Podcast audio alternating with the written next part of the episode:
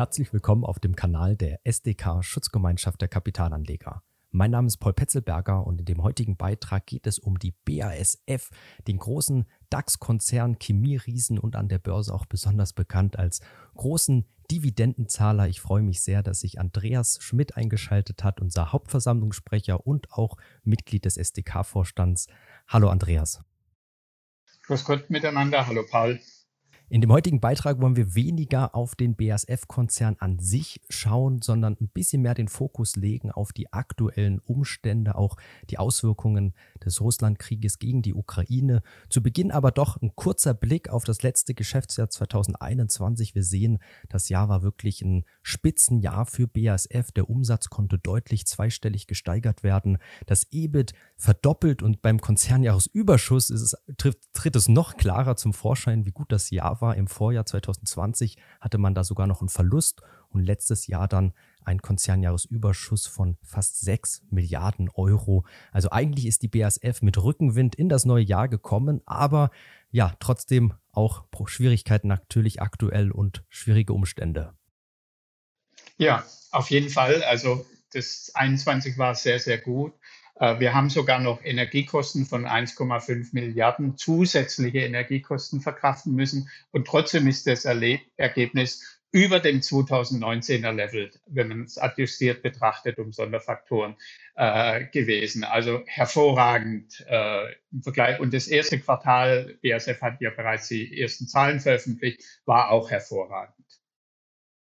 Aber was sich auch gezeigt hat dann bei den Quartalszahlen, ein starker Einbruch jetzt im ersten Quartal und das hängt natürlich jetzt zusammen mit dem Krieg Russlands gegen die Ukraine. Andreas, kannst du bitte auf die Auswirkungen eingehen? Ja, man muss unterscheiden. Das Russlandgeschäft selber sind nur 800 Millionen im letzten Jahr gewesen, Ukraine nur 150 Millionen, also beides zusammen ungefähr ein Prozent vom Konzernumsatz. Von daher ist das eigentliche Geschäft nicht so bedeutend für die BASF. Aber die Auswirkungen, die sich aus der, dem Energie Verteuerungen ergeben. Die sind natürlich massiv. Also wir haben anderthalb Milliarden nur in quasi dem zweiten Jahreshälfte 2021 äh, gehabt, äh, 800 Millionen nur im vierten Quartal Belastung und jetzt ist es noch viel mehr. Ich meine, BASF verbraucht so viel Energie wie Dänemark, um mal eine Größenvorstellung zu bekommen. Und da schlägt das natürlich äh, enorm rein.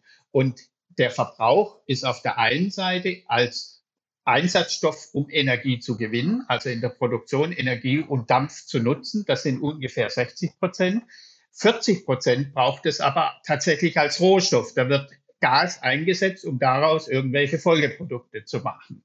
Also beide Seiten sind extrem wichtig und deswegen die hohe Energieabhängigkeit. Ja, was macht die BASF? Und das ist auch eine Frage für die Hauptversammlung, aber was macht die BASF? Sicher versucht sie alles zu machen. Einmal langfristige Lieferträge zu, liefer zu haben mit ihren, äh, mit ihren Zulieferern. Zum Zweiten äh, auch haben sie sich beim Windpark eingekauft zum Beispiel, um in Zukunft grünen Strom zu bekommen. Oder sie denken sogar nach, LNG-Schiffe oder LNG-Fabriken vor Ort hinzustellen, die dann äh, Öl in Gas umwandeln und ähnliches. Ja, äh, also sie versuchen es wirklich auf allen Seiten.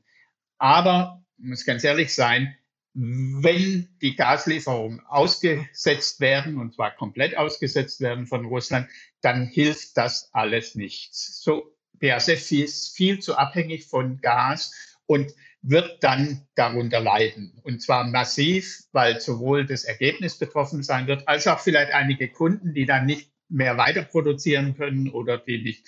Also das wird die ganze Wirtschaft in Deutschland treffen, das wird aber auch massiv BASF treffen.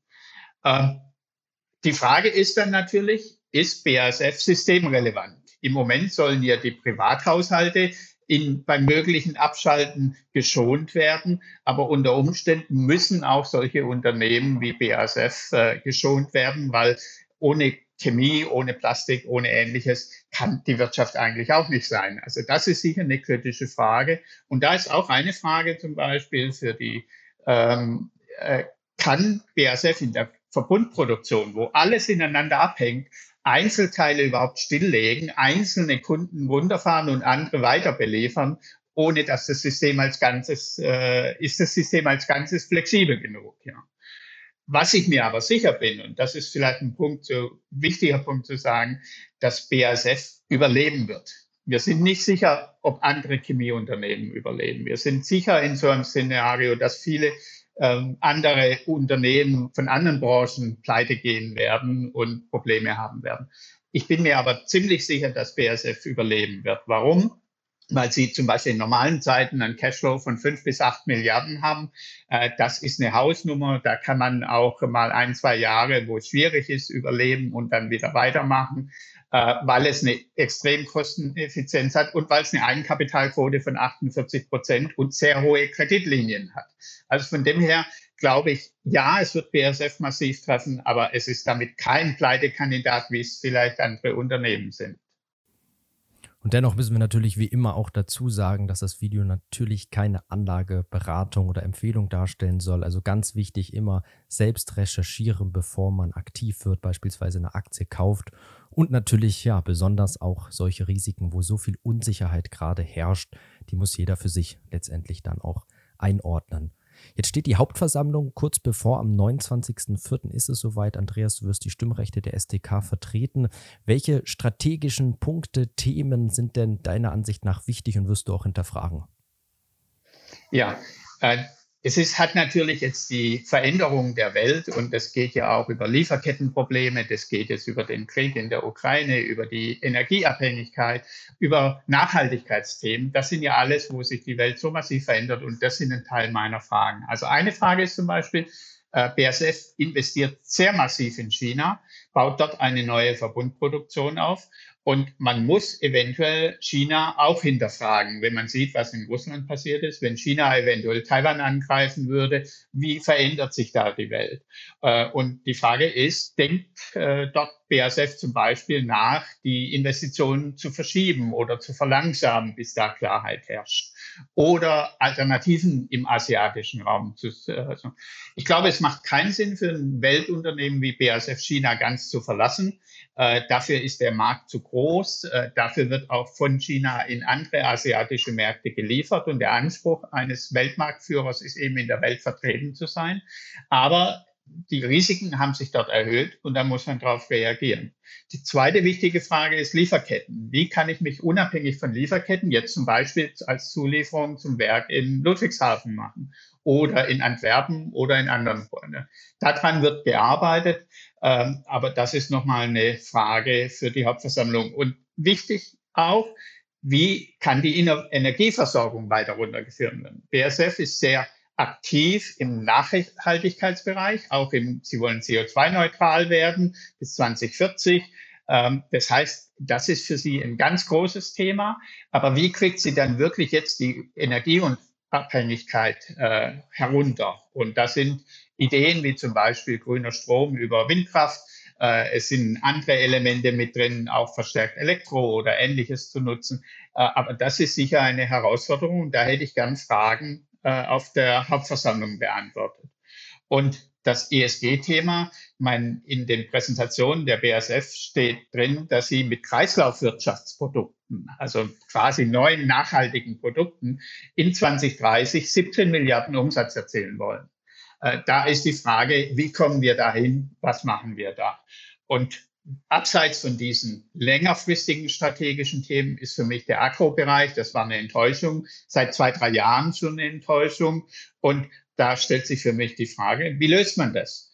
Weitere Zukäufe, wie es beim, von Bayer Monsanto Produkten war, äh, vielleicht Verkäufe äh, des Ganzen oder auch ein Merger mit jemand. Aber in Agro muss etwas passieren.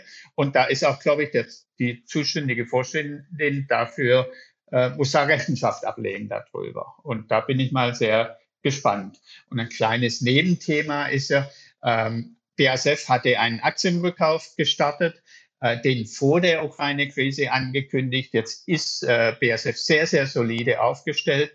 Aber ich persönlich würde sagen, macht mal langsam mit dem Aktienrückkauf, bis man wirklich sieht, wie es aussieht. Ihr könnt es ja nachher wieder starten oder zahlt eine noch höhere Dividende. Äh, das wäre sowieso das, was die SEK bevorzugen würde, äh, als jetzt in unsicheren Zeiten für einen Aktienrückkauf das Geld auszugeben. Aber wie gesagt, die BASF ist super solide finanziert, aber trotzdem würde ich persönlich mal für ein paar Wochen auf die Bremse kriegen, wissen.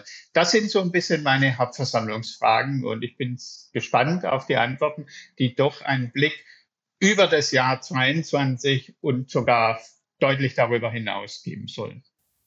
Ja, sehr spannend. Ich denke, wir oder man kann sagen, wir haben einen großen DAX-Konzern, der eigentlich jetzt 2021 wieder so richtig in Tritt kommt, spannende Wachstumsfelder hat, Kreislaufwirtschaft, du hast es angesprochen, Batteriebranche, wo man innovative, spannende Ansätze hat, aber dennoch aktuell natürlich enormer Gegenwind, viel Unsicherheit, wie sich das alles entwickelt, auch mit gerade mit dem ganzen Energieproblem und darum natürlich auch wichtig für jeden Aktionär, hier sich seine eigene Meinung zu bilden, auch nicht nur auf die Dividendenrendite zu schauen, die ist natürlich wirklich enorm hoch, auch auf die anderen Sachen. Aber Andreas, auch auf jeden Fall danke für dein klares Statement, deine Einschätzung, ja, dass BASF doch mal grundsätzlich sehr solide dasteht und ein sehr solider Großkonzern ist.